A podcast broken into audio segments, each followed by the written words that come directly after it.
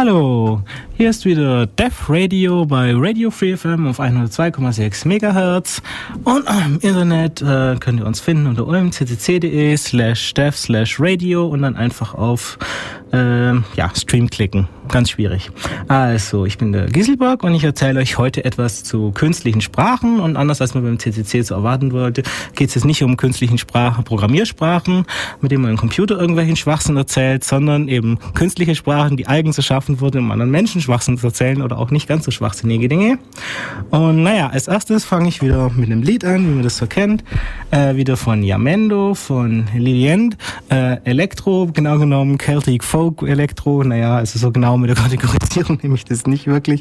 Also erstmal ein Lied und danach erzähle ich euch was über Kunstsprachen, über, naja, warum man sowas eigentlich erfinden will oder meint, warum man es erfinden muss und naja, wie man das machen kann, eine Sprache erfinden und welche Probleme es da vielleicht gibt und Designentscheidungen. Aber wie gesagt, erstmal Musik.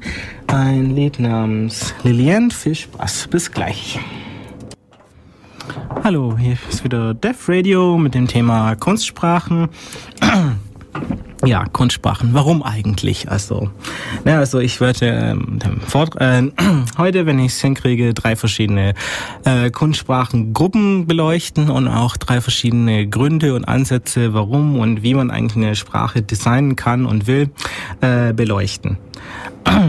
Da wären zum einen erstmal die Sprachen, die sich eben direkt an bestehenden realen Sprachen orientieren und auch die äh, entwickelt wurden, um ganz direkt benutzt zu werden und auch mit dem Ziel, eine bestimmte Gruppe von Menschen benutzt zu werden. Was ich ansprechen möchte, sind eigentlich Interlingua, Novial, Esperanto, das haben vielleicht noch eher welche gehört, oder Ido. Auf der einen Seite dann ähm, auf das zweite Sprachen, die mehr aus akademischen Gründen designt wurden, nämlich äh, Loschban bzw. Loklan erstmal. Und dann, wenn ich noch dazu komme, als dritte Gruppe Sprachen, die eben ihrer selbst willen, also aus Gratia Artis, entwickelt wurden, einfach nur, weil es geht und wenn man es machen will. Und man ja, welche Sprache bietet sich besser an als Quenya? Ich weiß nicht. Die meisten Star Trek-Fans würden vielleicht sagen, okay, mach Klingonisch. Und das war, wo ich angekündigt habe, welche Sendung ich äh, machen will, hieß es auch, okay, dann mach die Sendung noch auf Klingonisch oder so. Und äh, naja, okay, also ich werde jetzt einfach mal ein klingonisches Wort sagen, Kapla, und das muss für die ganze Sendung reichen. Also gut. Gehen wir wieder zurück zum Anfang. Erste Gruppe von Sprachen, die, die man tatsächlich verwenden will, mit dem Ziel, na gut, welchen Ziel eigentlich? Also Leute setzen sich hin und denken sich, ja, es gibt äh, so viele verschiedene Sprachen und dann noch so viele Sprachen, die auch tatsächlich beliebt und verwendet sind und verwendet werden. Und naja, dank des Internets und vorher auch mit dem Telefon, beziehungsweise kostenlos und relativ, also ne, kostengünstiger und äh, schnelle Reisemöglichkeiten ist das Problem ja immer eklatanter geworden. Man braucht, naja, eine Möglichkeit, sich mit anderen Leuten zu verständigen. Und dummerweise, wenn man weit genug fährt, so fünf Kilometer oder so, dann kann man Probleme haben und trifft auf Leute, die eine völlig andere Sprache äh, sprechen und dann kann man sich mit denen nicht verständigen. Ähm, so als Beispiel ist die Schweiz immer sehr praktisch. Ich meine, Italienisch, Französisch und Deutsch hat man in der Schweiz großzügig äh, verteilt. Dann haben wir noch äh, Rätoromanisch in mehreren Varianten, die teilweise jeweils nur in einem einzigen Dorf geschwätzt werden und naja, nebenan hört, versteht man es schon nicht mehr. Also naja, Kommunikation ist ein Problem. Und dann denkt man sich, okay, man kann das ja lösen. Und naja, eine Option ist natürlich, man äh, sucht sich eine Lingua Franca, also eine gemeinsame freie Sprache aus. Und naja, mit denen spricht man eben. Äh, ein Problem war zum Beispiel ähm, geschichtlich, das Frankenreich ist zerbrochen. Naja, unter anderem deshalb, weil sich die Leute nicht mehr verstehen konnten. Also die Wessis, also die Franzosen und die Ossis, also wir, die haben ausreichend unterschiedlich miteinander gesprochen auch wenn es grundsätzlich die gleiche Sprache erstmal war, dass sie sich nicht mehr verstehen konnten und naja, Latein als Lingua Franca verwenden mussten, um, um sich auf Treffen überhaupt verstehen zu können, was, naja, ein bisschen peinlich ist, aber sagt man ist ein Land, das ist ja auch auseinander gegangen. Also, ja, wir haben Latein lange gehabt, vorangetrieben auch durch die Kirche. Dann natürlich Französisch, immer noch als Sprache der Diplomatie und naja, Englisch jetzt durchs Internet, durch die ganze technische Entwicklung. Äh, viele Begriffe gibt's ja nur auf Englisch, beziehungsweise naja, hässlich übersetzt. Wer will eine Hauptseite äh, anreißen oder solche Dinge, das ist naja, ekelhaft. Die Franzosen versuchen das immer noch ein bisschen durchzuziehen mit den französischen Begriffen für alles, aber naja, da rutscht ihnen statt eines Ordinateurs manchmal doch ein Computer raus und keinen stört's eigentlich. Gut, also ja, die Frage ist natürlich, was tut man? Eine Möglichkeit wäre natürlich, eine bestehende Sprache zu nehmen und zu sagen, okay, die muss jeder als Zweit- oder Drittsprache lernen, wenn er sich hier international bewegen will. Und naja, im Internet ist es ja teilweise schon so, wenn es heißt, okay, du kannst kein Englisch, was bist denn du für ein Noob? Geh nach Hause und lern erstmal was oder geh auf die Webseite, da kann man das auch lernen. Wie gesagt, Diplomatie, Französisch. Aber da gibt es erstmal mehrere Probleme. Also zum einen ist es natürlich so, dass manche Leute sich äh, leichter tun werden, eine bestimmte Sprache zu lernen. Wie sagen, nennen wir es auch mal Englisch. Also, ja, okay, die Briten werden sich leichter tun, Englisch zu lernen, weil sie können es ja schon. Die meisten Europäer werden sich leichter tun, Englisch zu lernen, weil sie werden eine verwandte Sprache, irgendeine romanische Sprache sprechen, die zumindest teilweise mit Englisch verwandt ist. Denn immerhin hat Englisch relativ viel geklaut. Also wenn man sich das anschaut, Englisch und Französisch ist ziemlich viel hin und her geschoben worden, auch wenn sich Franzosen immer sagen, das ging nur in eine Richtung, aber egal.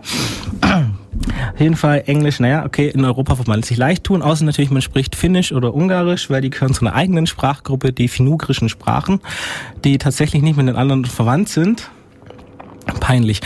Gut, dann können wir natürlich noch nach Afrika gehen oder nach Asien oder naja, auch nach Südamerika und werden da auch Sprachen finden, die überhaupt nicht mit dem Englischen verwandt sind und die natürlich auch ziemlich unterschiedlich sind. Also wenn man sagt, okay, wir wollen eine Sprache designen, also oder Anforderungen von der Sprache haben, dann wollen wir eine Sprache haben, mit der die Leute auskommen. Und dann haben wir das so Probleme wie zum Beispiel, es gibt Sprachen ohne Zeiten, wie das Chinesische. Also wenn nicht ein Zeitpunkt angegeben ist, dann kann es genauso gut heißen, also ich bin hier oder ich war hier oder ich werde hier sein. Und das muss man entweder aus dem Kontext wissen oder ist es eben ein Zeitpunkt angegeben, wie eben ich sein hier morgen und dann weiß man, wird morgen hier sein und nicht jetzt. Das ist zum Beispiel etwas, was ein bisschen behindert, wenn man dann sagt, okay, wir möchten dann eine europäische, eine rätoromanische Sprache lernen äh, und wir nehmen, was weiß ich, Französisch her und die hat sieben Vergangenheitsformen alleine und naja, wenn man konditionell hernimmt, dann haben die noch ein paar extra Varianten, mit denen man die Vergangenheit ausdrücken kann. Also auf acht oder neun kommt man da völlig problemlos. Und dann jemanden, der gar keine Vergangenheitsform kennt, beizubringen, dass er, naja, mehr als sechs verwenden kann, beziehungsweise auch drei oder vier tatsächlich verwenden muss, wenn er die Sprache sprechen muss, ist ein bisschen doof. Also ist der entsprechend schon mal äh, hinten angestellt. Dann äh, gleiches Problem, wenn man Chinesisch hernimmt als Beispiel, äh, dann Konjugation von Verben, Deklination gibt's auch nicht. Also wir haben keine Kasi, also ja. Wir haben das Haus und dem Haus und des Hauses und solche Dinge. Alles nicht im Chinesischen, sondern das ist einfach nur Haus und naja, man bildet solche Dinge eben mit anderen Wörtern an. Also wenn man so ein bisschen schwäbisch sagen will, das Haus vom Peter. Also das Haus vom Peter, nicht Peters Haus solche Dinge. Dann haben wir natürlich noch andere Probleme auch schon innerhalb Europas. Wenn man jetzt Deutsch, Englisch und Französisch vergleicht, einfach nur mal Possessivpronomen der dritten Person, dann, naja, kommt es im Deutschen sowohl beim Besitzenden als auch beim Besessenen drauf an, welches Geschlecht es hat. Also ähm, jetzt dritte Person, also ihr Haus, ihre Katze, sein Haus, seine Katze. Das sind vier verschiedene Wörter, je nachdem, was davon männlich und weiblich ist. Im Englischen es ist nur his und her, das heißt nur der, der besitzt, ist äh, ausschlaggebend. Im Französischen genau andersrum. Da ist es nur ausschlaggebend, äh, welches Geschlecht das hat, Objekt hat, das eben besessen wird. Das heißt, äh, das sind schon mal Unterschiede. Also gerade wenn man alle drei Sprachen können will, dann hat man so hier verschiedene Probleme, die sich da eben ausschließen. Also okay, man will eine Sprache haben, die möglichst einfach zu lernen ist und möglichst viele Konzepte enthält, die die Leute schon aus ihrer äh, natürlichen Muttersprache kennen und natürlich nach Möglichkeit auch möglichst wenige Konzepte haben, die die Leute äh, nicht aus ihrer Muttersprache kennen, damit sie eben möglichst schnell, möglichst fließend ausdrücken können. So als Ziel. Also wenn man jetzt nicht sagen will, man will eine bestehende Sprache nehmen was aus verschiedenen Gründen einfach nicht geht. Also wenn man jetzt zum Beispiel die Uni her nimmt und dann einfach sagt, okay, wir haben hier die großen Sprachen, Englisch, Französisch, Spanisch, von mir aus noch äh, Deutsch. Und okay, wir einigen uns auf eine von denen, das kann man vergessen. Also schon die Einigung auf die paar Sprachen mit ein paar Monosprachen, die auch noch übersetzt wird, äh, war schwierig genug und damals waren es weniger Länder. Also jetzt zu sagen, wir einigen uns auf eine einzige gemeinsame Sprache, kann man eigentlich vergessen, also auf jeden Fall mal vergessen, solange es eine existierende Sprache ist, weil, naja, die Engländer sagen, wir lernen doch kein Französisch und die Franzosen sagen, ihr blöden Engländer, wir lernen auch kein Englisch und naja, in Deutschland lernt man sowieso, naja, was soll ich jetzt sagen, wenn man sich die Werbeplakate anguckt, dann tut man immer so, als könnte man Englisch, aber tatsächlich interessiert es ja doch keinen, wenn man es genauer anschaut, weil es ist ja teilweise grauenhaft, was da drauf steht. Also auf jeden Fall Nationalstolz und Tradition verhindern eben, dass man eine bestehende Sprache von einem anderen Land übernimmt, wenn man immer sagt, nee, das geht ja nicht, dass die gewinnen sozusagen. International ähm, Weltweit hat man natürlich noch das Problem, dass zum Beispiel in Asien und ähm, Südamerika und eben auch Afrika die Leute sagen werden, nein, wir werden keine imperialistische Sprache lernen von denen. Also ich meine, die Inder haben ja lange genug gebraucht, die Engländer loszuwerden und in Frankreich war eigentlich so ziemlich jedes europäische Land und hat äh, Kolonien gegründet und die Leute unterdrückt, dann äh, stellt man fest, ja okay, den will man jetzt vielleicht nicht zu, beziehungsweise den kann man nicht zumuten. Erstens, weil sie sich wehren und zweitens, weil man vielleicht doch ein bisschen historisches Gefühl hat, eine existierende europäische Sprache äh, aufzudrücken, beziehungsweise den zu überreden, ja, so mit sanftem Druck, äh, die Sprache anzunehmen, weil sie ja sagen können, nee, wir wurden ja schon mal gezwungen, die Sprache zu sprechen und wir haben uns entsprechend gewehrt, wir haben dafür gekämpft, wir sind dafür gestorben und das machen wir jetzt nicht. Okay. Andersrum kann man natürlich auch schlecht äh, im Rest der Welt, äh, was weiß ich jetzt, Kiswahili oder Afrikaans oder Chinesisch oder Indisch ähm, und bei Indisch noch die Frage Farsi, Hindu oder eine der anderen Sprachen, äh, die es da gibt, äh, aufdrücken. Also eine bestehende Sprache zu übernehmen, geht nicht. Okay abgehakt. Also wir wollen eine eigene neue Sprache erfinden und dann sagen, okay, Leute, die sich international bewegen, haben die Option als zweite Sprache. Oder wie das so schon auf Englisch heißt, International Auxiliary Language, also internationale Hilfs- oder Zweitsprache, eben diese Kunstsprache zu lernen in der Hoffnung, dass möglichst viele Leute, die eben auch so eingestellt sind wie Sie, ebenfalls diese Sprache wählen und die damit auf einer gemeinsamen Ebene stehen. Dann hat man das Problem, okay, wie wählt man die Sprache aus? Also wenn man jetzt eine internationale Sprache wirklich designen will für die ganze Welt, dann hat man halt das Problem, wenn man sagt, wir wollen keine Konzepte, die nirgends nicht vorkommen, äh, die nirgends, die irgendwo nicht vorkommen, nicht übernehmen, dann hat man das Problem, okay, wir haben eine Sprache ohne Zeiten, teilweise ohne Possessivpronomen, ohne Deklination. Ja, das wird sehr, sehr schwierig. Also muss man sagen, okay, wir nehmen eine gemeinsame Basis und 1951, wo Interlingua erfunden wurde, beziehungsweise entwickelt wurde, hat man sich eben auch gesagt, okay, wir nehmen mal einfach nur Europa, beziehungsweise wir nehmen romanische Sprachen, also Italienisch, Spanisch, Französisch, diese Gruppe. Und ja gut, äh, Englisch nehmen wir so noch dazu, so halb, aber nur zum Vergleich und entwickeln eben eine Sprache, die Elemente von allen diesen Sprachen enthält. Und zwar folgendermaßen. Also erstmal nehmen wir das übliche Sprach äh, Zeitenkonzept also wir nehmen ein Imperfekt, ein Perfekt und ein Plusquamperfekt, also diese drei Standardvergangenheiten und dann noch zwei Zukünfte. Und naja, das war's so an Zeiten, was wir haben.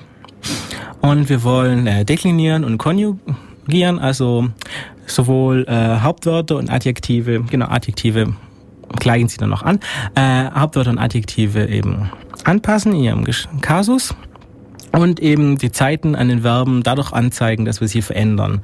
Was natürlich auch ginge, wäre bei Verben einfach eine Silbe davor hängen oder eine, also ein extra Wort davor hängen, sozusagen die Vergangenheitsform von dieser Zeit. Aber das ist in dem Fall nicht gegangen. Also wir haben Deklination, Konjugation und dieses ganze Gedöns. Und dann sind sie eben hergegangen und haben gesagt, okay, wir suchen jetzt Wörter aus. Das ist so ein anderes Problem. Also wir haben Grammatik und jetzt brauchen wir noch einen Wortstamm.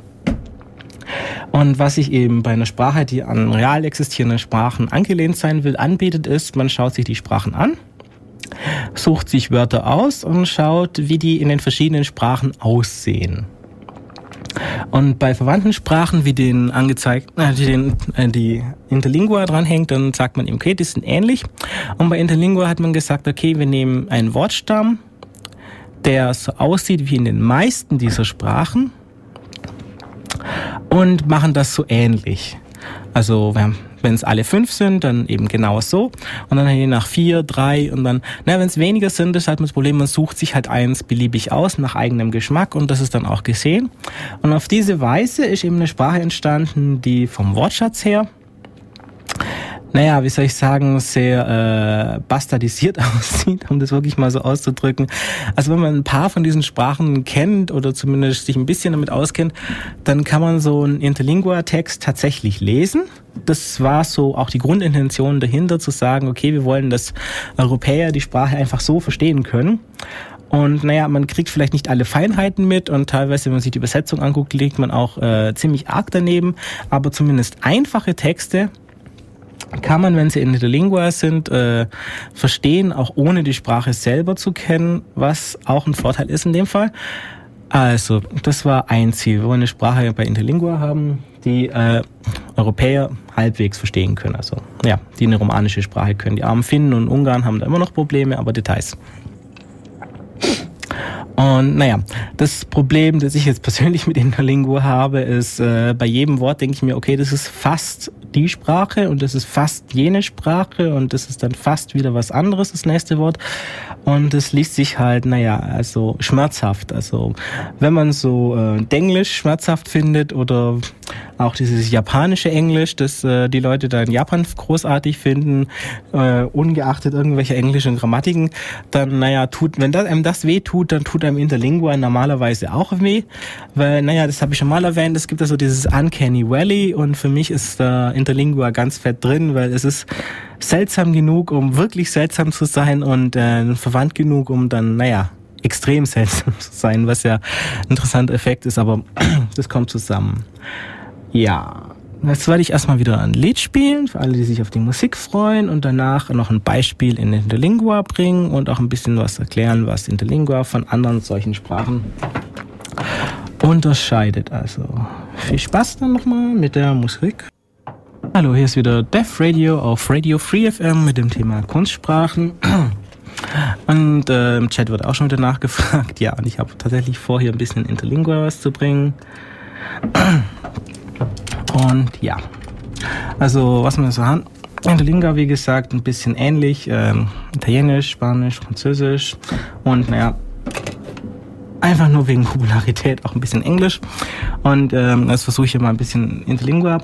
Interlingua se ha destacate ab le movimento pro le disvelopamento e le introducción de una lingua universal pro tote le humanitate. Si on non on regrette que en lingua pro tote le humanitate est possible. Also auf Deutsch ähm, das dann, also, dass sich Interlingua vom der Bewegung zur Entwicklung und Einführung einer universellen Sprache für die gesamte Menschheit äh, entfernt hat. Denn ob man jetzt glaubt, dass eine Sprache für die gesamte Menschheit möglich ist oder nicht, oder ob die, dass man glaubt, dass Interlingua diese Sprache sein kann, ist völlig egal für Interlingua selber. Also Interlingua war auch eine Entwicklung die unter anderem nicht nur gekommen ist, um zu sagen, wir wollen jetzt wirklich eine Weltsprache haben, sondern es kam auch aus einem Grund, den ich eigentlich bei Loschban noch äh, anbringen wollte, nämlich äh, die Sapir-Whorf-These. Habe ich, denke ich, auch schon mal in einer früheren Sendung mal gebracht. Also die Sapir-Whorf-These sagt eben, okay, wenn man eine Sprache hat, dann beeinflusst diese Sprache immer das Denken. Also in bestimmten Sprachen sind eben bestimmte Konzepte schwierig auszudrücken oder gar nicht möglich auszudrücken. Und wenn man jetzt in dieser Sprache denkt, dann ist es eben nicht möglich oder nur sehr schwierig, ein bestimmtes Konzept auch ähm, dann zu denken. Also wenn man es jetzt als Extrembeispiel, das na, hier kommt wieder der Anhalter durch die Galaxis nimmt, äh, Zeitreisen. Also in einer Sequenz treffen sich eben mehrere Zeitreisende, wollen miteinander über Ereignisse reden. Und in allen natürlichen Sprachen, die sich ja ohne den Einfluss von Zeitreisen entwickelt haben, hat man das Problem, dass es eben keine einfachen Möglichkeiten gibt, zu jemand anderem zu sagen, dass man über ein Ereignis redet, das von dem Zeitpunkt, an dem man jetzt redet, in der Zukunft liegt in der fernen Zukunft zum Beispiel, aus seiner persönlichen Erfahrung, aus der eigenen persönlichen Erfahrung in der Vergangenheit liegt und für den Zeit, anderen Zeitreisenden aus seiner Geburtszeit in der Vergangenheit liegt, aber aus seiner persönlichen Erfahrung sehr bald in der Zukunft liegen wird, wenn er nicht wieder eine Zeitreise unternimmt. Also alleine die Möglichkeit, das, was ich jetzt gerade gesagt habe, zeigt ja, wie schwierig ist, so Konzepte auszudrücken.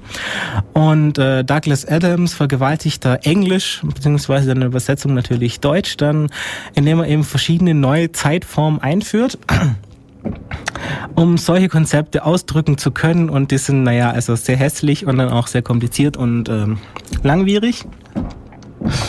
Und naja, die Idee dahinter ist eben, okay, wir bauen mal eine Sprache, die versucht, möglichst viele von diesen Konzepten nicht eben einzuschränken, beziehungsweise so auszudrücken, dass möglichst viele von den Konzepten einfach erzählt werden können. Aber naja, okay, es war ich ja noch bei Interlingua. Also wir haben Interlingua, ich habe noch erwähnt Esperanto. Also Interlingua ist entwickelt worden 1937 bis 51, wurde dann 51 vorgestellt und ist auch die zweit beliebteste oder drittbeliebteste, das kann man jetzt, naja, sich ausstreiten, je nachdem wer fragt, lügt man anders äh, künstliche Sprache, die tatsächlich gesprochen wird. Und die bekannteste ist, naja, was man eher kennt, Esperanto. Esperanto ist noch etwas älter, wurde zum ersten Mal eben veröffentlicht 1887. Und naja, das, der Name der Sprache kommt eigentlich daher, dass der Autor, der L.L. Semenhoff, äh, unter einem Pseudonym veröffentlicht hat und das hieß eben Dr. Esperanto. Also Esperanto. Und naja, Esperanto ist keine normalen Sprache ein Wort, aber naja, in Esperanto ist das bedeutet einer, der hofft. Und naja, er hat halt gehofft, dass es möglich ist, eine universelle, allgemeine zweite Sprache zu entwickeln. Also das gleiche Konzept eigentlich wieder. Und das ist äh, die bekannteste und beliebteste Sprache. Und naja, man schätzt so, die Gemeinschaft, die spricht so auf 100.000 bis 2 Millionen äh, relativ lange. Und naja, es gibt auch angeblich äh, Native Speakers von Esperanto. Und das ist immer so eine Frage, ob das Leuten wirklich ihren Kindern antun, sie aufzuziehen, in Esperanto zu lernen. Und naja, die Sprache, die alle anderen außenrum sprechen, äh, nur als Zweitsprache zu haben. Und zwar nicht, weil sie halt äh, von irgendwo herkommen, anders hergekommen sind, äh, sondern halt wirklich absichtlich. Also, was ich, wenn hier deutsche Eltern plötzlich beschließen, okay, wir lernen unserem Kind kein Deutsch, sondern bupp, du lernst das Esperanto und wenn du in den Kindergarten kommst, dann lernst du deine erste Fremdsprache, nämlich Deutsch. Okay, vielen Bayern geht es genauso. Wenn die in den Kindergarten kommen, dann lernen die ihre erste Fremdsprache, auch Deutsch. Okay. Esperanto, gut, was haben wir da ein Problem? Also Esperanto ist anders als äh, Interlingua eben nicht mit irgendeiner bestehenden Sprache verwandt, es ist also eine Sprache, die wirklich äh, designt wurde, aber eben auch zusammengesucht aus äh, bestehenden Sprachen. Also geschrieben ist es mehr wie eine romanische Sprache. Es ist so ein bisschen, wenn wir sagen, eben auch indoeuropäisch von den Sprachen her. Äh, die Laute sind, naja, wie in slawischen Sprachen mehr oder weniger. Und naja, romanische Sprachen sind dann auch noch ähm, bei dem Vokabular dabei. Also insgesamt ist es auch wieder so ein Mischmasch aus eigentlich europäischen bzw. indoeuropäischen Sprachen. Und damit äh, zielt es eigentlich auch wieder darauf, jetzt hier in Europa eigentlich eher leicht gelernt zu werden. Esperanto hat natürlich dann äh, die Sache, dass die Vokabeln nicht so sehr aus äh, bekannten Sprachen äh, entliehen sind. Allerdings ist es immer noch relativ nah. Also wenn man sich mal schaut, ähm, was nehmen wir denn? Also Hallo, Saluton. Also Saluton. Äh, was haben wir denn? Äh, wie heißt du? Kiel wie nomigas? Also Kiel. Das könnte aus Französisch kommen mit Kel. Und äh, nomigas, also Nom, beziehungsweise Nomen als Namen. Und wie, naja, das ist dann so eine Sache, das kommt ein bisschen anders. Die Verben, also die kurzen Verben sind bei so künstlichen Sprachen, also die häufigen Verben sind meistens kurze Verben und dann hat man dann eben Also ein Konsonant und ein Vokal meistens und die sind dann nicht mehr so nahe an irgendwas anderem dran. Äh, was haben wir noch? Äh, na genau, sprichst du Esperanto? Ist eine wichtige Frage in Esperanto. Äh, Chuvi parolas Esperanton? Also ja, parolas, äh, Parol, Sprache. Äh, Esperanto ist klar. Und ja, wie wieder und Chuvi, also du, do you speak English? Naja, solche Dinge eben. Äh, was haben wir auch? Äh, Gesundheit. Sanon von, ja, jetzt wieder aus dem französischen Santé. Santé. Gesundheit eben. Also wie gesagt, äh, Esperanto hängt auch an ähm, europäischen Sprachen dann, aber nicht so arg wie jetzt äh, Interlingua, wenn man da mal, na, hier haben wir noch einen kurzen Text. En multai locoi de Chinois estis temploa de Dracorego. Also in vielen Gegenden Kino, Chinas waren Tempel des Drachenkönigs, also en multai locoi, in vielen Gegenden de Chinois, von China, estis temploi, also waren Tempel, also estis, wenn man schaut, äh, jetzt im Französischen, était, imperfekt, also imperfekt von être, also sein, also sprich waren, dann ist es ein estis, était ein bisschen näher dran, die Endung ist halt anders. Und äh, ja, Temploi, ja, Templum, Tempel, haben wir eigentlich in jeder europäischen Sprache so ähnlich. Äh, D, Dragorego, also von D, das gibt's im Französischen, äh, so dieses D als Besitzanzeigen und Draco-Rego, naja, Draco, Drache, lernen wir sogar in Braveheart, wo er dann meint, okay, anstatt mich Drache zu nennen in deiner Sprache, nennst du mich Drache in einer anderen Sprache. Draco und Rego, ja, okay, Regis, König. Also, wie gesehen, die Grammatik ist jetzt auch nicht wirklich, ist in dem einfachen Satz nicht so weit von europäischen Sprachen entfernt. Und der Wortschatz ist auch relativ nahe dran, aber mir persönlich gefällt es jetzt zum Beispiel schon besser als Interlingua, weil es eben weiter von äh, real existierenden Wörtern in real existierenden Sprachen entfernt ist und deshalb nicht in diesem Uncanny Valley drin liegt. Zumindest für mich persönlich, aber naja, das muss man sich jetzt überlegen wie man das haben will. Okay, was man jetzt natürlich hier immer noch hat, wir haben auch eine relativ einfache Sache von Subjekt, Objekt, Prädikat, Gedöns in der entsprechenden Variante. Also ich bin du. Eben Subjekt, Prädikat, Objekt. Varianten wie in den meisten äh, romanischen Sprachen auch, das ist noch relativ nahe dran. Wir haben wieder Konjugation, Deklination, also die Verben ändern sich mit den Zeiten und ähm, Substantive ändern sich mit den Fällen solche Dinge, das ist alles immer noch relativ nah dran. Aber wenn man jetzt sagt, okay, wir wollen eine pure künstliche Sprache entwickeln, dann, naja, muss man sich weiter umschauen. Und wie gesagt, im Chinesischen gibt es zum Beispiel diese beiden Effekte nicht, dass man konjugiert und dekliniert nicht. Wir haben keine Zeiten und auch keine anderen Formen von Verben. Wir haben auch, ähm, wir haben im Chinesischen lustige Dinge, die man in anderen Sprachen meistens nicht hat, zum Beispiel äh, Zähleinheitswörter. Äh, was sind das für Dinge? Also im Deutschen kann man sagen, ich möchte ein Bier oder zwei Bier oder drei Bier. Und man kann auch sagen, ich möchte eine Kiste oder eine Flasche oder ein Fass. Im Chinesischen sagt man immer, ich möchte eine Flasche Bier. Und dann gibt es eben ein extra Wort für Flasche von etwas. Also es gibt Wörter für Flaschen, wenn man wirklich die Flasche meint. Und es gibt eben spezielle Zähleinheitswörter und eines davon ist eben Flasche von etwas. Dann eben auch Kiste. Also Kiste ist ein extra Wort und Kiste in der von irgendwas ist auch ein extra Wort. Das eben auch ein anderes Zeichen hat und nicht mit dem anderen direkt, also oft nicht zusammenhängt, diese Zähleinheitswörter. Und man kann eben nur sagen, man möchte ein von irgendetwas, anstatt zu sagen, ich möchte ein etwas. Und dann gibt es entsprechende Wörter für Essen, für verschiedene Arten von Essen, für Möbel, für verschiedene Arten von Möbel, äh, für Leute, für Stöffe, für alles Mögliche, diese Wörter, die man extra immer noch dazu lernen muss. Und naja, was beim Essen ist es meistens einfach, man kann sagen, ich möchte eine Portion von was auch immer haben. Aber manchmal will man doch sagen, man möchte lieber eine ähm, Schüssel davon haben oder einen Teller hiervon und solche Dinge.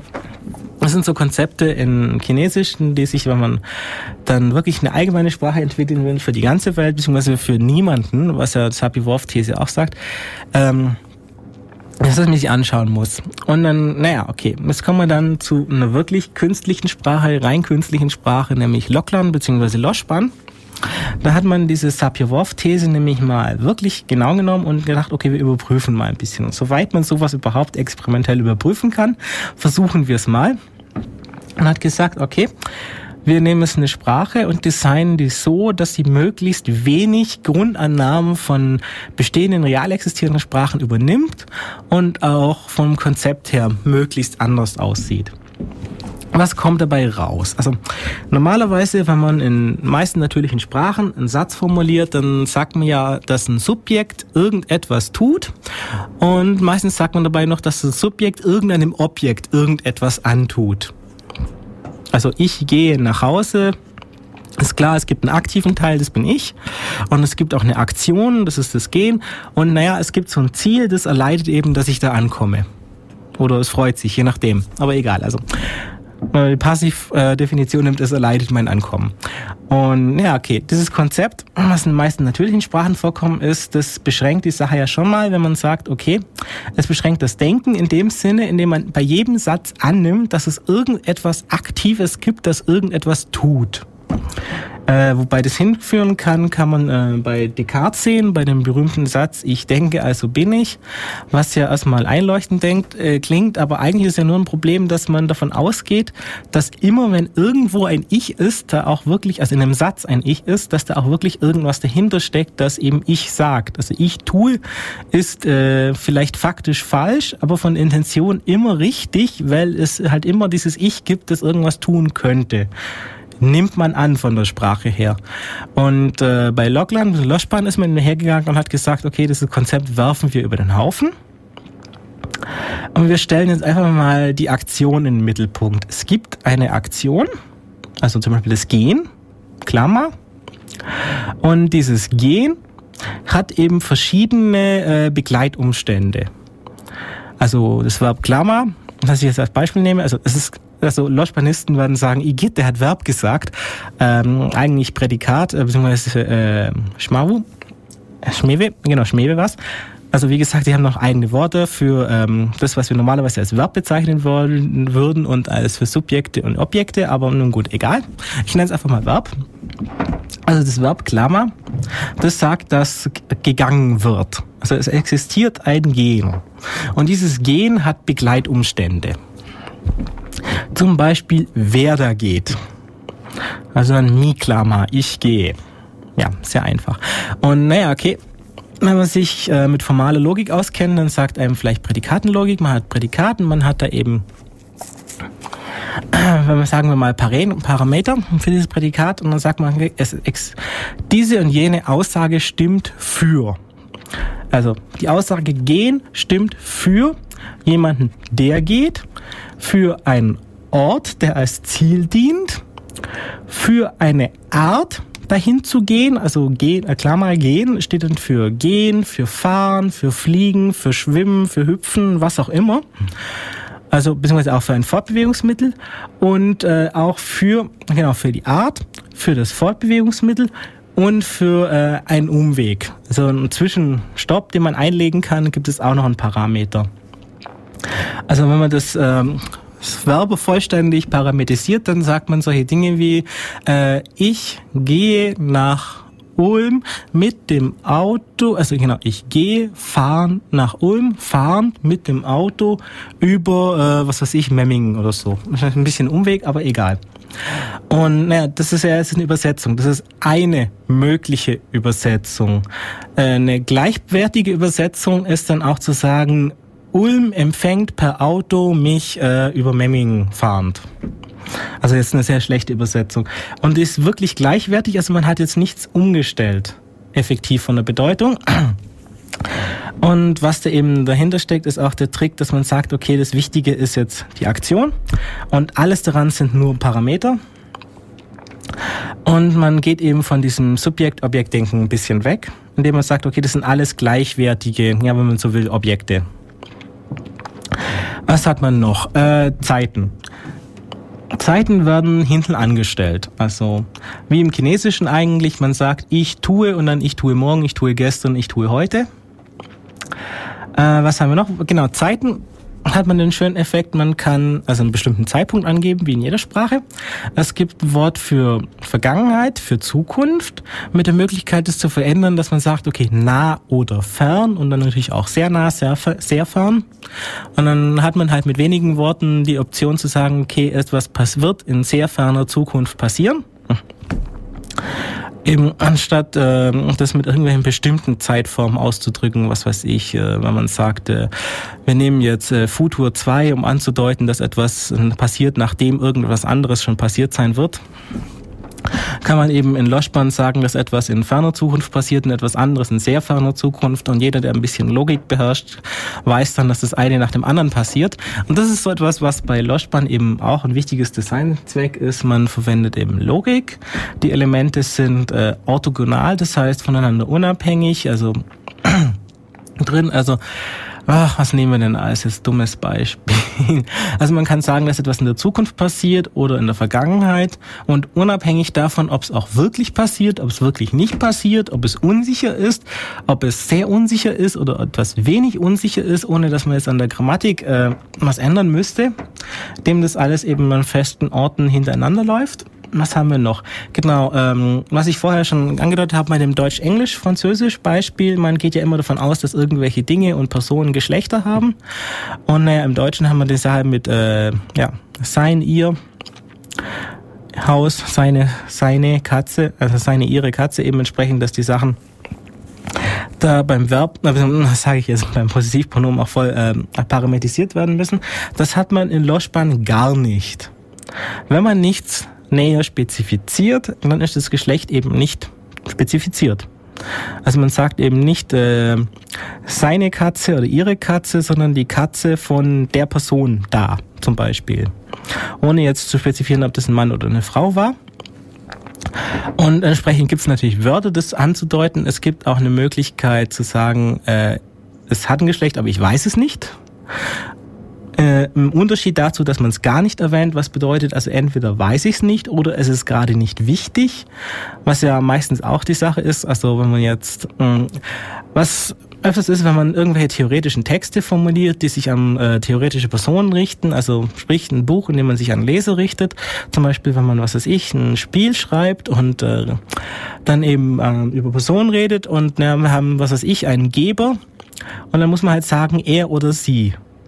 Und naja, seitdem es eben extreme Feministinnen gibt, die das äh, gemein finden, wenn da immer er steht, gibt es eben die Möglichkeit zu sagen er und ab und zu schreibt man auch sie. Und es gibt Verlage, die wechseln dann jedem Satz hin und her, was beim Lesen etwas störend ist, dann gibt es die Möglichkeit, dass Leute gibt immer, die immer er, sie schreiben. Also wenn der Geber, Schrägstrich, die Geberin dem Spieler, Schrägstrich, der Spielerin die Karten äh, gibt, dann hat keiner mehr eine Ahnung, wie der Satz angefangen hat, weil da so viele Schrägstriche zwischendrin waren. Das ist hässlich.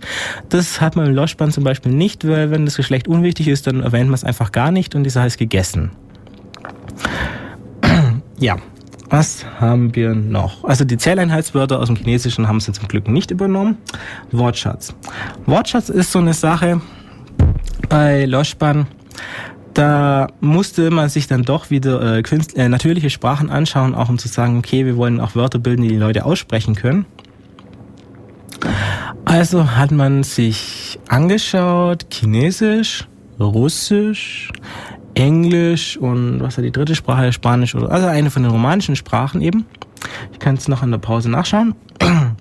Und nimmt dann eben abwechselnd aus jedem dieser und dann hat man eben Phoneme aus diesen Sprachen genommen. Also nicht ganze Wörter, sondern eben Bruchstücke, etwas, was man, also Silben, wenn man so will, genommen und äh, hat die entsprechend miteinander vermischt und daraus dann neue Wörter gebildet. Also dieses Klama zum Beispiel für gehen, ich meine, Klama ist in keiner Sprache ein Wort, also auch in keiner natürlichen Sprache ein Wort und ist auch nicht äh, verwandt mit irgendeiner dieser Sprachen. Und das sind dann solche Sachen, die sind halt relativ kurz und es geht dann auch, also mi, ni, te für äh, mein, du und solche Sachen, also ich, du, solche Sachen, die sind dann ein bisschen ähnlich wie in bestehenden Sprachen, auch für die Vereinfachung, aber naja. Was hat man noch? Ah, was ich bisher noch gar nicht erwähnt habe, äh, Schrift. Schrift bei Interlingua und äh, Esperanto ist auch so ein Problem, weil wenn man sich äh, bestehende romanische Sprachen anschaut, dann haben wir ja alle möglichen lustigen Dinge, wie im Französischen eine CD, sprich so ein kleines Häkchen unten am C dran, manchmal und manchmal nicht, äh, oder auch eine Tilde im Spanischen die zur Aussprache wichtig ist. Wir haben natürlich im Französischen wieder drei verschiedene Accents, sprich äh, Aigu, Circumflex und Graph, mit dem die jeweils das E verändern. Wir haben auch im Französischen, auch, aber nicht nur im Französischen, äh, OE und AE nicht als Umlaut, sondern zusammengeschrieben, also so dass ähm, die, der linke Bogen vom E mit dem rechten Bogen vom O bzw. vom A zusammenlegt. Wir haben natürlich im Deutschen sowas wie Ä, Ü, Ö und das scharfe S. Und naja, wenn man so schauen will, in Europa gibt es noch viele andere lustige äh, Buchstaben und solche Dinge. Und wenn man jetzt eine künstliche Sprache entwickelt, dann muss man natürlich schauen, mit was für Zeichen komme ich aus. Gut. Äh, Interlingua ist da gekommen und hat gesagt, okay, sie haben nur Konsonanten und äh, Vokale, die auch in Englisch vorkommen und äh, Diphthonge, also I, Au, A, Oi und Oi. Also EU und OI ist auch immer so eine Sache, Oi und Oi. Wie spricht man die unterschiedlich aus, aber egal. Und kann damit also auch auf normalen Tastaturen ohne ähm, groß Arbeit also getippt werden, weil normalerweise es ist ich meine, es ist schon traurig, es gibt schon so lange Unicode jetzt inzwischen. Und naja, normalerweise müsste man sagen, okay, man nimmt UTF-8, dann braucht man meistens auch keine extra Bytes, die ja so wichtig sind, jetzt wo man die 500 Gigabyte Platten beim Supermarkt abholen kann. Und dann muss man immer noch jedes Byte sparen und damit ist die Sache eigentlich gegessen. Man nimmt UTF-8, man speichert das Zeug und naja, wenn da irgendwelche seltsamen kyrillischen, genau, kyrillische Zeichen hat man auch noch, IGIT, äh, kyrillischen Zeichen kommen, die oder chinesische oder auch äh, japanische, die ja nicht alle chinesisch sind, oder auch indische, koreanische und sonstige Zeichen kommen, dann kann man das alles immer noch, immer noch darstellen. Man kann es nicht lesen, aber man kann es darstellen. Und naja, aber es gibt auch noch genug Leute, die mit verschiedenen Varianten von ASCII unterwegs sind und deshalb Probleme haben. Ich meine, unser Chat ist ja auch irg, also bei Def Radio der Chat. Und naja, Irk sagt dazu gar nichts. Und naja, jeder Serverbetreiber kann sich dann wild aussuchen, was er den Leuten rät und insbesondere kann sich jeder User aussuchen, was er verwendet. Und naja, solange es nicht gegen das IRC-Protokoll selber verstößt, ist es eigentlich vielleicht sehr unhöflich und unpraktisch, aber naja, nicht wirklich völlig falsch. Das seltsame Zeichen durchzuschicken, wie verschiedene ASCII-Varianten oder tatsächlich irgendeine Variante von äh, Unicode oder auch eine Variante von Kanji-Code, was ja in Europa keiner kennt. Aber egal. Wie gesagt, Esperanto hat dann ebenfalls eigentlich keine Zeichen, die man jetzt besonders neu suchen müsste. Und nachdem wir bei Loschban waren, Loschban, ja. Loschban verwendet noch das Anführungszeichen als Buchstabe, also nicht irgendwie, also Buch, als Buchstabe und auch den Punkt als Buchstabe. Beziehungsweise als Zeichen, um zu sagen, okay, hier ist eine Pause zwischen diesen Wörtern. Und äh, das Anführungszeichen, also das einfache, hochgestellte Anführungszeichen, um das korrekte anzugeben, äh, als Zeichen dafür, dass hier eine Pause ist, beziehungsweise ein. Was manchmal wichtig ist, weil bei Loschbahn hat man äh, den schönen Effekt, dass man keine Pausen machen muss normalerweise. Also man kann so einen beliebig langen Loschband-Text in einem Zug durchlesen, ohne Atem zu holen, wenn man so lange die Luft hat. Und das ist korrekt, während man ja in vielen anderen Sprachen äh, Pausen machen muss, damit die Aussprache überhaupt noch geht. Genau. Aussprache bei Loschbahn ist auch so eine Sache. Loschbahn ähm, wurde auch entwickelt mit dem Ziel, eine möglichst eindeutige Grammatik und Aussprache zu definieren. Was bedeutet, es gibt nicht, also es ist nicht so, dass es für einen bestimmten Sachverhalt nur eine korrekte Grammatik gibt, aber es gibt für jeden Loschban-Satz genau eine korrekte Möglichkeit, den zu parsen was bei vielen natürlichen Sprachen nicht gegeben ist. Also das Standardbeispiel im Englischen ist eigentlich Time flies like an arrow. Und naja, es gibt drei Wörter in diesem Satz, die als Verb in Frage kommen.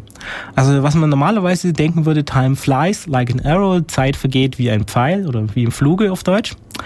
Das, okay, flies ist das Verb. Man kann aber auch like als Verb nehmen und sagen, okay, time flies like arrow, like an arrow. Dann sagt man eben, dass Zeitfliegen, was auch immer das für Dinge sein sollen, einen Pfeil mögen.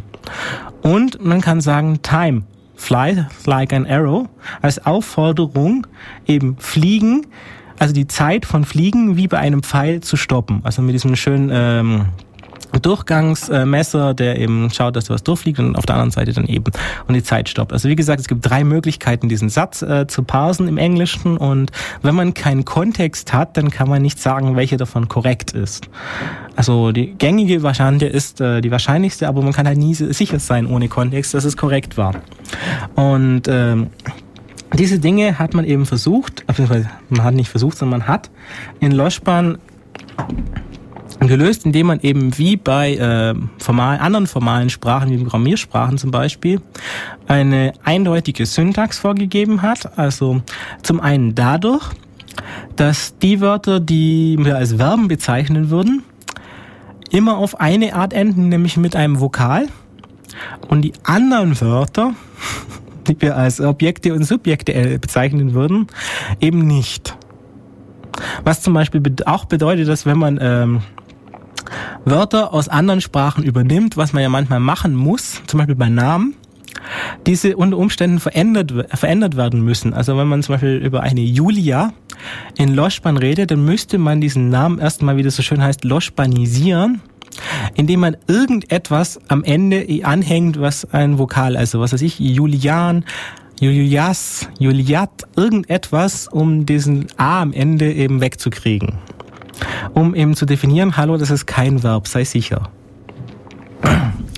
Und naja, wo ich, bevor ich auf diese Tangente abgedreht habe, war, war, das ist mit der Pause. Der Punkt signalisiert eben dann doch eine nötige Pause in Loschbahn, weil es eben manchmal Wörter gibt, die, wenn man sie ohne Pause ineinander sprechen würde, auch zusammen ein Wort sein könnte. Das, naja, man kann natürlich alle Wörter so aussuchen, dass das nicht möglich ist, aber naja, wenn man n Wörter hat, sind das schon mal grob n Quadrat Kombinationsmöglichkeiten von Wörtern, um sicherzustellen, dass da keins dabei ist. Das ist hart. Deshalb sagt man halt lieber, okay, mach da einen Punkt. Es ist natürlich die Sache, okay, wie macht man dann einen Punkt in Loschbahn, wenn der Punkt kein Punkt ist? Das ist einfach, man hat ein extra Wort für dieser Satz ist zu Ende. Das ist jetzt, naja, für manche Sprachen auch etwas überraschend, aber naja, so ist es halt. Ähm, was haben wir noch? Genau, Orthogonalität. Wir haben eine eindeutige Syntax, wie gesagt. Also allein erstmal dadurch, dass klar ist, Verben und andere Wörter unterscheiden sich in ihrer Endung, kann man die schon mal unterscheiden und vor allem im Satz sagen, das ist das Verb. Dann ist für jedes Verb äh, definiert, wie viele äh, Parameter es aufnehmen kann. Also üblicherweise eins davor und die anderen danach, einfach so aus Tradition, wenn man so sagen will. Also das ist so eine reine Geschmacksfrage, damit halt am Ende doch so Sachen wie rauskommen wie ich gehe nach Ulm und nicht äh, gehen nach Ulm ich oder solche Dinge. Das ist so ein kleines Zugeständnis an normale Menschen, die das lernen sollen. Aber im Endeffekt, man, also man weiß sicher, wie viele Parameter kommen. Man weiß, wann der Satz zu Ende ist, weil es ja dieses Stopwort gibt und man nicht irgendwie zusammengeschliffene Sätze auf diese Weise versehentlich bauen kann. Und was auch wichtig ist, alle, also genau, genau genommen, alle Parameter müssten theoretisch gefüllt sein. Und naja, in den meisten Fällen sind diese meisten Parameter eben egal. Und deshalb gibt es in Loschbahn auch noch formal korrekten Wort für egal. Also ich gehe nach blub über egal mit blub, egal, indem ich egal mache und bei egal vorbeikomme, solche Dinge. Aber das darf man weglassen, wenn man will, weil es ja noch das Endewort gibt. Dann haben wir natürlich noch so ein Problem. Wenn man jetzt zum Beispiel bei so einem Wort wie Klammer das, den ersten und den fünften Parameter äh, ausfüllen will. Also ich gehe blub, blub, blub, blub, blub, über irgendwo. Indem man einfach nur sagen will, okay, man ist damals dort vorbeigekommen, als man eigentlich woanders hingehen wollte. Also, man sieht schon, also teilweise ist die Loschbahn sehr kurz, weil, naja, wenn ich jetzt sage, ich wollte damals da vorbeigehen, dann muss man in Loschbahn eigentlich nur sagen, ich, äh, ich gehen und dann natürlich blub, blub, blub, dort und damals. Und dieses blub, blub, blub kann man weglassen weil es gibt Wörter, mit denen man Parameter verschieben kann und dann sagt, okay, hier an der Stelle, an der zweiten Stelle steht jetzt ein Parameter, das ist eigentlich der von der fünften Stelle, aber die dazwischen sind halt egal. Und naja, ich sehe gerade, dass ich jetzt schon wieder, ich weiß nicht, eine halbe Stunde gelabert habe und das Volk dürstet nach Musik, habe ich gerade im Chat erfahren. Und deshalb spiele ich wieder ein Lied von Xera das ist eine Gruppe, beziehungsweise einer aus äh, Spanien dieses Mal. Also, naja, Französisch, Spanisch, egal. Hier haben wir wirklich alles bei der Radio. Und äh, ihr müsst euch ja nicht mit Spanisch rumschlagen, denn es gibt keinen Text. Also bis gleich wieder. So, dann bin ich wieder bei Def Radio auf Radio Free FM, dem Thema Kunstsprachen hier auf 102,6 MHz, beziehungsweise auch im Stream natürlich auf um.cc.de slash dev slash radio slash chat. Äh, was sag ich Stream? also umccc.de slash dev slash radio slash stream. Es sollte nicht immer die URL ablesen, die man gerade selber aufgerufen hat. Egal. Also wir waren gerade bei Loschbahn und naja, wie gesagt, eines der Designziele war eben diese Eindeutigkeit. Also wie gesagt, man hat keine Sätze, bei denen man raten muss, welches das Wort das Verb ist.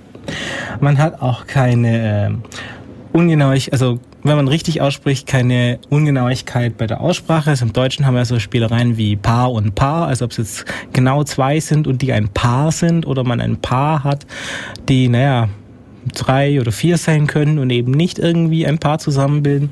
Oder auch der Spaß zwischen mehr und mehr, ob man jetzt mit H oder mit E, Doppel-E drin hat, ob man jetzt mehr und mehr hat oder doch mehr und mehr ist. Und natürlich auch zwischen Lehrer und Lehrer und solche Dinge eben. Das alles äh, hat man eben nicht. Es gibt eben für jedes Wort eine genau eine korrekte Aussprache und äh, für jede Aus für alles, was man hört, gibt es eben entsprechend auch nur genau ein einziges Wort, das dahin passt. Also wenn der andere nicht nuschelt oder sonst welche Fehler macht, dann gibt es nie eine Frage, welches Wort war das, weil naja ein, eine bestimmte Tonfolge einem bestimmten Wort entspricht, genauso wie eine Schreibweise, außer bei loschpanisierten übernommenen Fremdwörtern auch genau einem Wort entspricht, was wir auch im Deutschen, nicht nur im Deutschen, aber auch in anderen Sprachen nicht unbedingt haben, dass, naja, eine und dieselbe Schreibweise, also eine und dieselbe Buchstabenfolge dann verschiedene Wörter sein können, von der Bedeutung her und solche Dinge. Das alles haben wir in Lordspiel eben nicht. Eindeutigkeit sehr wichtig, eindeutig der Aussprache. Also man kann, wenn man ausspricht, ein bisschen äh, variieren, weil beim Design der äh, Phoneme eben auch darauf geachtet wurde, welche zu wählen, die möglichst weit auseinander zu li liegen, damit man die auch möglichst einfach unterscheiden kann. Ja. Was war noch? Genau. Also, diese Sache. Dann haben wir, wie schon gesagt, diese logische Struktur in der Sprache. Man hat auch viele Dinge in Loschbahn, die, naja, in natürlichen Sprachen nicht vorkommen, indem man zum Beispiel sagt, man hat äh, Mengenoperatoren, Implikationen und solche Dinge, die eben auch äh, sich an der Mathematik orientieren. Also wenn man jetzt, was weiß ich, im Deutschen sagt A oder B, dann, naja, meint man manchmal ein exklusives Oder und manchmal ein inklusives Oder. Und naja, außer wenn man jetzt direkt exklusives Oder oder inklusives Oder sagt, äh, gibt es eigentlich nur diese hässliche Möglichkeit und Schrägstrich oder zu sagen, um zu definieren, dass man wirklich ein inklusives meint. Und naja, je nach Situation ist es dann klar, ob es dieses eine oder das andere ist oder man entweder oder sagen will. Also entweder oder fürs Exklusive oder kann man haben, aber naja, inklusives speziell ist nicht im Deutschen.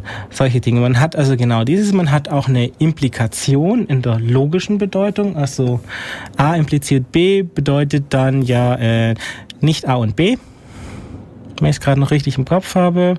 Wenn nicht A, dann A. Ja, genau, wenn A, dann. Ja, okay.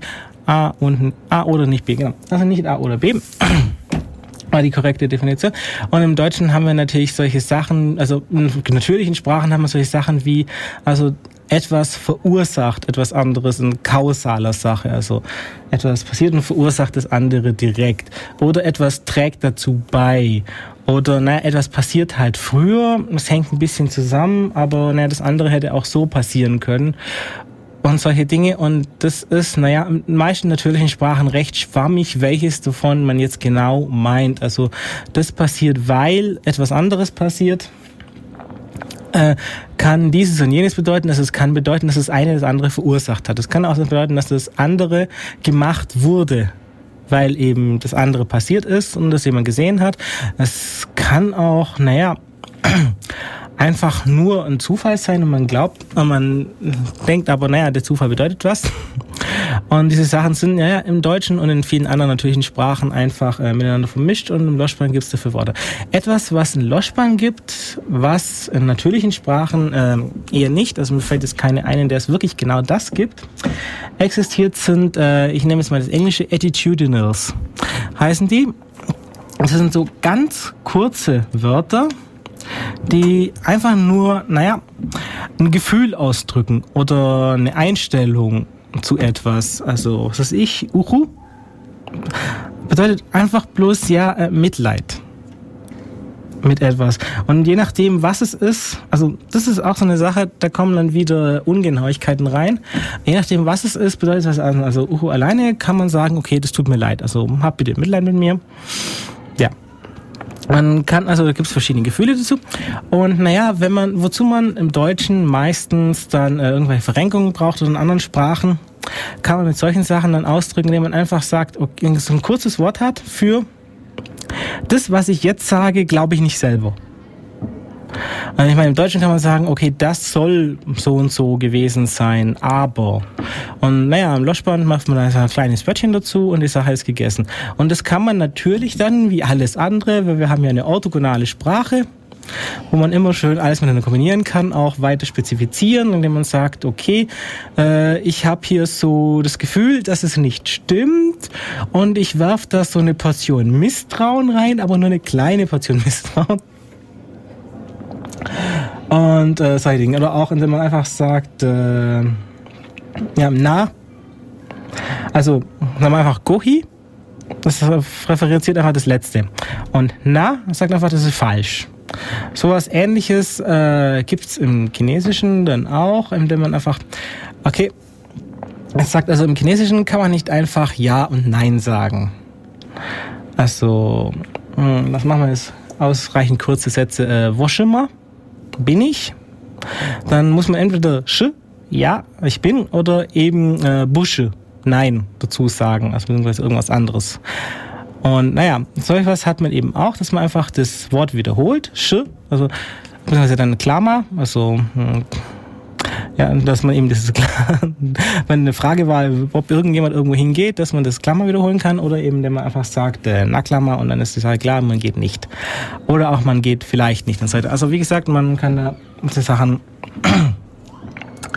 entsprechend zusammenstückeln. Mit diesen Attitudiness dann noch Gefühle hineinkriegen. Das ist auch so ein Designziel, das bei Loschbahn später dazugekommen ist, indem man gesagt hat, okay, zuerst gab es ja Loglan, diese Logic Language und deshalb auch die Logical Language Group, äh, die das entwickelt hat und man hat gesagt, okay, ja, wir haben jetzt eine Kunstsprache, aber wir möchten ja auch, dass die benutzt werden kann.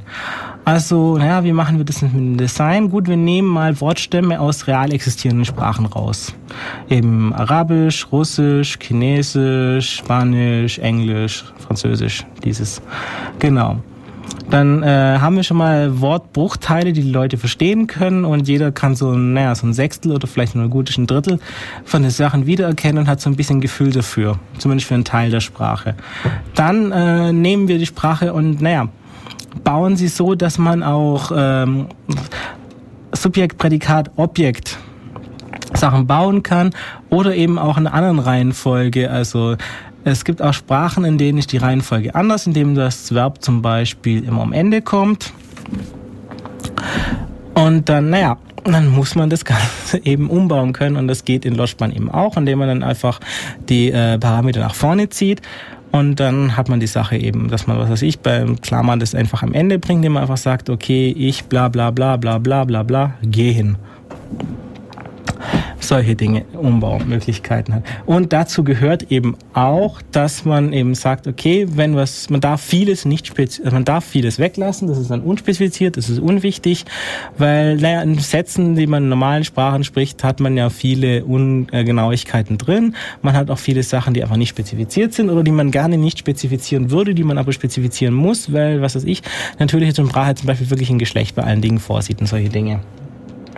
Und das war eben so eine Bewegung, die gesorgt hat, dass das Ganze ein bisschen auch benutzbarer ist. Also Loschban soll von der Intention her eben gleichzeitig hier äh, an der Sapir-Whorf-These ein bisschen ähm, als, bei, als äh, naja, Anschauungsobjekt dienen, indem man sagen kann, okay, denken die Leute dann, oder denken und vor allem schreiben und sprechen die Leute dann auch wirklich andere Dinge, wenn sie eine Sprache haben, in der diese Dinge einfacher ausgedrückt werden können. Oder indem sie einfach ein anderes äh, Paradigma verwenden müssen zum Denken, in dem einfach, wie gesagt, nicht mehr so ist, dass man immer von dem Subjekt erstmal ausgeht und das tut was, sondern es passiert irgendwas und da hängen Dinge dran da ist ja die Idee dahinter, dass das äh, auf subtile Weise oder auch nicht so subtile Weise das Denken beeinflusst, wenn man eben an anderen Konzepten arbeitet. Und naja, das ist zum einen, aber wie gesagt, man nimmt die Wörter von daher, aus diesen bestehenden Sprachen, man baut diese kleinen, äh, ja, nennen wir es mal Gefühlswörter ein,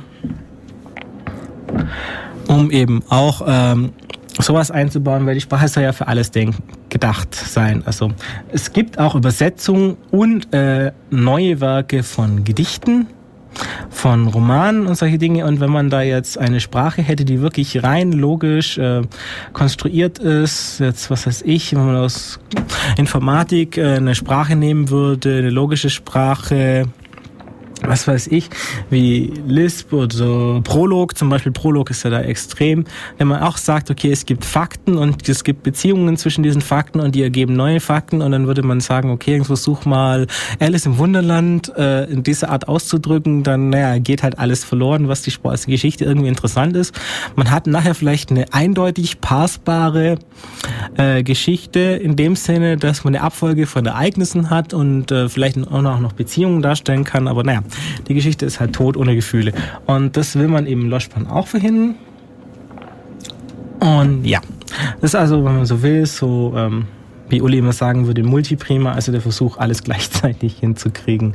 Und zumindest ein Subset ist auch, wie ich finde, schön gelungen. Also gerade, dass man eine schöne eindeutige Struktur hat. Gerade, also ich habe vor einiger Zeit angefangen, Französisch zu lernen, nachdem ich in der Schule Latein genommen habe, mit der Begründung, das ist schön logisch. Und ich muss sagen, das ist ja eigentlich keine Sprache, sondern eine Anhäufung von Ausnahmen, äh, die manchmal so aussehen, als würden sie Regeln bilden und dann ist Loschbahn eigentlich eine schöne Abwechslung wenn man da einfach tatsächlich Regeln hat, an die man sich halten kann. Jetzt bringe ich nochmal Musik und gehe dann wieder zu einer anderen Sprachfamilie, äh, zu einer Art von Sprachen über, nämlich die, die man einfach äh, für sich selbst entwickelt hat, für sich als, wenn man so sagen will, als Gesamtkunstwerk, L'Art l'Art, eben namentlich Quenya von Tolkien eben. Und äh, naja, ich kann auch ein bisschen was über Klingonisch erzählen, weil das wird ja ständig im Chat angefordert und so. Aber die Sache ist halt, naja, das ist ein ganz anderes Tier als andere solche Kunstsprachen. Also es kommt erstmal wieder ein bisschen Musik und dann rede ich über hochelfisches Gedöns. Ja, hallo. Hier ist wieder Death Radio bei Radio Free FM 102,6 MHz und natürlich auch im Livestream auf umccd slash dev slash radio slash stream. Das ist immer sogar richtig Internet ähm, anhörbar. Und mit dem Thema Kunstsprachen, künstlich entwickelte Sprachen zum Sprechen, Schreiben, zum Entwickeln, zur Forschung und eben auch einfach nur zum Spaß. Also jetzt sind wir wieder bei der Sprachsprache. Und naja, also Kunstsprache, künstliche Sprache und dann ist immer die Frage, ja, Klingonisch, komm, hier, Klingonisch, red über Klingonisch. Im Chat heißt es, red über Klingonisch. Die Leute haben gesagt, red über Klingonisch. Und gut, ähm, das Problem, äh, was ich jetzt persönlich mit Klingonisch habe, es hat mich nie besonders interessiert. Aus der einfachen Grund, naja, es gab eigentlich hier nur einen Gag. Also, Angefangen hat's ja damit, dass ähm, naja, Klingonen vorgekommen sind und man irgendwas auf die Raumschiffe drauf pinseln musste. Also irgendwelche lustigen Zeichen. Und naja, in Star Trek-Filmen hat man ja auch eben Klingonenschiffe von innen gesehen, da mussten wir auch noch ein bisschen was drauf rumpinseln. Und dann mussten die Leute natürlich auch in Klingonisch miteinander reden, damit man sieht, dass es, beziehungsweise hört, dass es Klingonen sind. Also hat man da so ein paar Wörter erfunden und ein paar Zeichen erfunden, die, naja, nicht irgendwie miteinander zusammenhängen, sondern einfach wild erfunden und, naja, gehofft, dass das durchgeht und einfach, naja, lang ist es ja durchgegangen und dann hatte man plötzlich einen Klingonen in der Serie als Hauptcharakter und er wurde beliebt und die Leute fanden ihn immer besser. Und dann hat man sich gedacht, okay, machen wir Merchandising, verkaufen wir Produkte. Und naja, dann musste man halt irgendwann einmal ein klingonisches Wörterbuch erfinden. Und naja, man hat halt das, die Einzelwörter, die man bisher hatte, genommen und reingeschrieben und hat man noch ein paar Wörter dazu erfunden. Aber im Endeffekt war es halt so, man hatte zuerst äh, unzusammenhängende Sachen und hat daraus dann nachher so ein bisschen eine Sprache gestrickt die, naja, eigentlich auch sehr standardmäßig ist. Also ich denke, wenn man, also zumindest von der Grammatik her hat man, ich habe mir mal Klingonisch angeschaut, von der Grammatik her hat man eigentlich keine Probleme, wenn man irgendeine europäische Sprache kennt. Da sind jetzt keine besondere Fallstricke drin. Und ich meine, das einzige Gag sind natürlich die ganzen Laute, wenn man dann, äh, ja, äh, so äh, machen muss und so. Also, naja, das war's eigentlich schon. Ja. Klingonisch. Langweilige Sprache mit äh, Anführungsstrichen, die irgendwelche Laute sagen müssen. Man könnte auch sagen, ist das ein Akzent, das Sie da sprechen? Nein, das ist eine grauenhafte Rachenkrankheit. Genau. Klingonen sind einfach die Schweizer des Weltalls und naja. Wer will, kann Schweizerdeutsch lernen, da hat man mehr davon. ah ja, wo ich aber eigentlich noch auf wollte, ja, Quenya. Quenya von Tolkien. Äh, manche sagen ja, Tolkien habe eigentlich nur deshalb überhaupt irgendwelche Fantasy-Romane geschrieben, um eben seine Sprache einbauen zu können. Und das ist, wenn man so will, nicht ganz daneben. Weil, also, er hat relativ viel Arbeit in die Kunstsprachen reingeschrieben als äh, Professor, der sich eben vor allem auch mit Sprachen beschäftigt hat, hat er eben mehrere Sprachen entwickelt. Also Quenya ist die bekannteste und die, die die meisten Arbeit reingesteckt hat. Sindarin gibt's dann noch. Dann natürlich äh, die tote, also beziehungsweise die dunkle Sprache. Das ist das bisschen, was auf dem Ring draufsteht und ein gemeiner Fluch in einem der Bücher. Ähm, naja, Sindarin ist so das Normalelfische, also naja, normal, also das, wenn man so will, gemein, also Niederelfisch und Quenya Hochelfisch und in das Letztere hat er dann auch äh, am meisten Arbeit hineingesteckt. Bei der Sprache hat er sich am meisten eigentlich äh, beeinflussen lassen von Finnisch und eben wieder Italienisch und Spanisch, beziehungsweise auch ein bisschen Griechisch. Und naja, wir haben, ich habe jetzt die ganze Zeit äh, bei den Sprachen eigentlich nie groß über die Schriftzeichen geredet, weil, naja, also Loschban, Esperanto, Interlingua und diese ganze Gruppe sind eigentlich gedacht mit äh, gewöhnlichen Buchstaben geschrieben zu werden, weil die sollen ja auch äh, verbreitet werden und benutzt werden. Und dann ist es am sinnvollsten, wenn die halt möglichst einfach äh, verwendet werden können. Und naja, ASCII ist immer noch sehr verbreitet und den Teil von Unicode, den die allermeisten Leute benutzen, das sind halt auch so die Zeichen, die wir alle kennen und von denen die meisten schon die Römer und die Griechen äh, damit glücklich geworden sind und naja, da bietet es sich halt an, keine extra Zeichen zu erfinden. Ganz im Gegenteil äh, zu Quenya, beziehungsweise in anderen Sprachen, da hat er gleich drei verschiedene Schreibweisen bzw. Schriften erfunden, nämlich äh, Tengwa, Sarati und Kirt. Äh, das letzte nämlich als erstes, Kirt, ist eine Art Runenschrift, also Keilrunen, die auch entsprechend kantig und wuchtig sind und sich auch so an nordischen Runen äh, orientiert. Äh, Tengwa und Sarati sind dann entsprechend andere äh, geschweifte, weil es geht ja um die Elfen und die Elfen müssen halt immer so ihren Bonuseffekt haben. Oh nein. Okay. Äh, ja, war ich? Genau. Elfen müssen dann auch ihr äh, Bonus äh, haben und die muss natürlich besonders geschwungen und schön sein und naja. Bei Tengwa und Sarati ist fast das gleiche, nur eben horizont äh, vertikal geschrieben. Also Quenya wird normal horizontal geschrieben von links nach rechts und Teng, äh, Sarati eben von oben nach unten.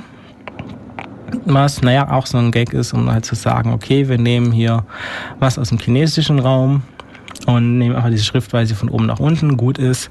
Man hätte natürlich auch sagen können, wir machen es in Ägypten, oder ich mache es in Ägypten nach, Tolkien hat es alleine gemacht, und schreiben von rechts nach links, aber egal, also auf jeden Fall äh, Tengwa.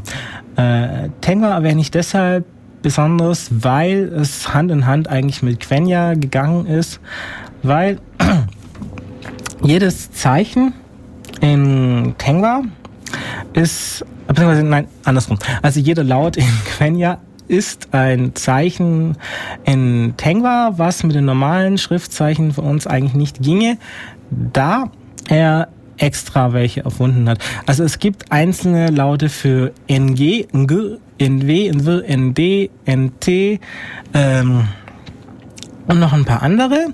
Dazu hat er Diphthonge, also Doppellaut, Doppelvokale, AE, AI, EU, EU und sowas eingebaut. Dann äh, Y ist in dem Fall ein Konsonant in Quenya und hängt eben auch mit dran. Und die Sache ist, naja, wenn man jetzt, äh, was nehmen wir denn, also ein Wort wie Elendil oder so nimmt, dann, äh, also man hört schon, es ist immer sehr vokalreich und solche Dinge.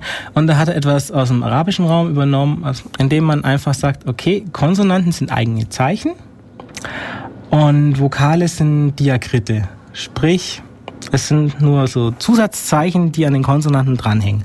Also ein A, normalerweise sind einfach drei Punkte, die so Art Dreieck bilden über dem Konsonant. E ist ein Strich, I ist ein, ein nein, nein, E ist ein Punkt, I ist ein Strich und O und U sind solche seltsamen Hakenzeichen.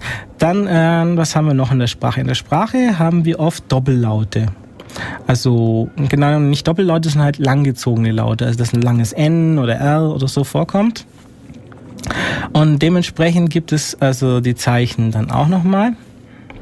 In dem Sinne, dass also unten auch noch ein äh, eine Tilde dran kommt. Also was weiß ich. Ja genau, wie sehen die Zeichen aus? Also das ist ein bisschen schwierig. Also man hat üblicherweise einen senkrechten Strich und links oder rechts dran hängen dann ein oder zwei Haken dran so halboffene Haken, die eben nach unten, beziehungsweise also rechts nach unten, links nach oben offen sind. Und dann gibt es noch diese Option, diese Haken wieder zuzumachen, indem man eben unten oder oben noch einen Querstrich dran tut. Und dieser Stammstrich, der senkrecht ist, kann dann auch noch länger sein. Auf diese Weise haben wir dann, naja, orthogonal, entsprechend viele Optionen. Und diese Vokale kommen eben obendran. Also der nachfolgende Vokal kommt als diakritisches Zeichen obendran. Wenn es dieser Konsonant länger ist, kommt unten noch eine Tilde dran. Dann gibt es noch die Möglichkeit, unten dran einen Punkt dran zu machen, wenn dann ein Y folgt. Und als besondere Gag kann man noch einen Haken unten dran machen, wenn man ein S drinnen hat.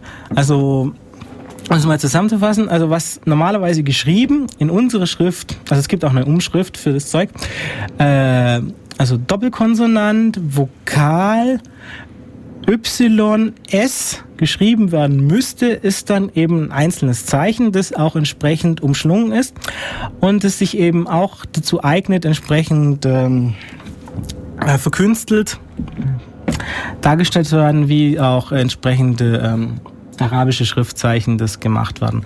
Also wie gesagt, also die Schrift ist schon darauf angelegt, dass man sich verkünstelt und die so malt. Und die Sprache geht eigentlich auch so in Singsang über. Also ich könnte es jetzt hier versuchen, aber ich war in Quenya nie besonders gut. Aber wenn ihr Herr der Ringe nochmal anschaut, Arwen, sprich Liv Tyler, kriegt es eigentlich ganz gut hin. Die singt da ein bisschen in Quenya und es geht dann entsprechend. Was haben wir in Quenya denn ansonsten für äh, Gags? Also naja, Quenya so von der Sprache selber ist jetzt auch nicht so besonders, ehrlich gesagt. Weil wir haben halt auch wieder Deklination, Konjugation, verschiedene Zeiten, die normalen Possessivpronomen. Wir haben auch wieder eine Option wie in äh, natürlichen Sprachen, also beziehungsweise die Probleme wie in natürlichen Sprachen, aber das ist in dem Fall Absicht. Also wir haben wie in natürlichen Sprachen unregelmäßige Verben, absichtlich eingebaut, damit es eben natürlich wirkt. Wir haben auch ähm, dann irgendwelche Redewendungen in Quenya, die, naja, wenn man es genau nimmt, eigentlich keinen Sinn machen, so wie in äh, natürlichen Sprachen eben auch. Und äh, entsprechende Dinge. Also Quenya ist darauf getrimmt, äh, als natürliche Sprache zu wirken, indem es halt eine entsprechende Syntax hat, die eben, wie gesagt, äh, halb Finnisch, halb äh, Italienisch, Spanisch so ist.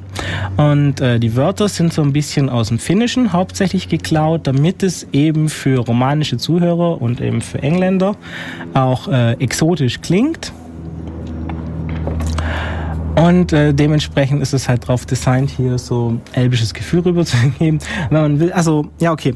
Wir haben hier einen Link äh, aus dem Chat, das ist ein bisschen schwierig, aber Bodo Wartke hat eben auch äh, so elbisch Gedöns ein bisschen äh, persifliert und äh, es gibt aber auch im Netz von Leuten, die das ernsthaft meinen, äh, El also elbische Frisch, äh, Quenya, Lyrik, Poesie, Gedichte, Geschichten, die sie da geschrieben und auch entsprechend vorgelesen haben. Da kann man sich das anhören, wenn einem die Sprache gefällt. Das ist ganz nett.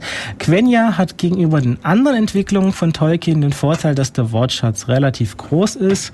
Also in Sindarin beziehungsweise dann auch in diesem Common, was er auch äh, angenommen hat, also es ist eine Gemeinsprache für alle das ist auch die Idee dahinter, okay, wir haben eine Sprache für alle Leute, weil wir haben hier Menschen, Zwerge, Elfen, Orks, alles mögliche andere Getier, Hobbits, genau.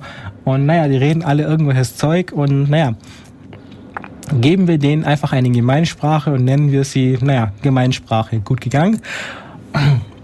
Und die Sache bei diesen Sprachen ist halt hauptsächlich der, das Problem, dass die kaum ausgearbeitet sind. Also es gibt außer für Quenya kaum eine vollständige Grammatik für die anderen Sprachen. Das heißt, man hat hauptsächlich Beispieltexte und muss daraus dann ableiten, wie eben Zeiten gebildet werden und solche Dinge.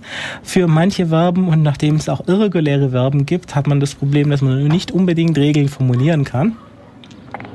Der Wortschatz ist relativ eingeschränkt, weil wie gesagt, man hat nur die Beispieltexte und eigentlich hatte nur für Quenya richtige Wortlisten gebaut, aus denen dann auch die entsprechenden äh, Quenya-Kurse gemacht sind. Obwohl dieser Vorwurf jetzt natürlich nicht ganz trifft, weil ähm, Tolkien hat jede Menge Sachen geschrieben, die noch gar nicht veröffentlicht sind und auf dem seine Erben das seit Jahren draufhocken und gelegentlich mal ein bisschen was rauströpfeln lassen und die restliche Zeit behaupten, nö, da ist nichts, was noch veröffentlicht werden könnte. Also möglicherweise liegen da noch ganze äh, Wörterbücher von Tolkien in Sequenia, Sindarin und vielleicht noch in anderen Sprachen rum und keine Sau wird die jemals zu sehen kriegen, solange die Erben so weitermachen. Also wie gesagt, äh, ja, das war Def Radio über Kunstsprachen hier bei Radio Free FM. Ich hoffe, es hat euch gefallen und ihr habt auch ein bisschen was gelernt. Wenn ihr noch weitere Sachen von Chaoten über Sprachen wissen wollt, dann könnt ihr euch hier unser Partnerradio Chaos Radio anhören auf chaosradio ccc.de äh, gibt es ein Archiv über die Folgen und sie haben die Folge 41 eben über Sprachen gemacht. Da ging es dann allerdings mehr über real existierende Sprachen, also normale Sprachen und über Sprachforschung. Loschban wurde auch ein bisschen angeschnitten und Klingonisch und eben auch die Frage, okay, wie hängen natürliche Sprachen mit Programmiersprachen zusammen? Warum hilft es mir ein bisschen, wenn ich Lisp und Prolog kenne? Ja, Prolog habe ich schon erwähnt. Wenn man äh, Sprachanalyse machen will und solche Dinge, also ein bisschen mehr technikorientierter Blick auf das Sprachthema. Aber auf jeden Fall auch eine interessante Folge. Also geht auf chaosradio ccc.de und klickt da eben auf Chaos Radio und dann könnt ihr da runtersuchen auf die Folge 41. Wenn ihr zu faul seid, könnt ihr auch äh, warten, bis ich eine Linkliste zu meiner zu der Folge hier zusammengestellt habe und dann einfach auf umtc.de slash dev slash radio ins Archiv gehen, diese Folge anklicken und dann werdet ihr einen Link finden, der euch erzählt, wo ihr die Folge vom Chaos Radio findet, ist auf jeden Fall auch hörenswert. Und ihr könnt natürlich auch bei uns und natürlich im Chaos Radio ein bisschen ins Archiv schauen, alte Folgen anschauen. Ich meine, wir haben jetzt schon über 100 Folgen gemacht. Äh, Chaos Radio ist auch so in der Gegend. Also Chaos Radio Express alleine. Und dann könnt ihr euch durchschauen und, naja, nicht immer nur die aktuellen anhören, sondern auch ein bisschen was Altes. Was wir damals alles schon falsch gemacht haben und richtig gemacht haben, anhören.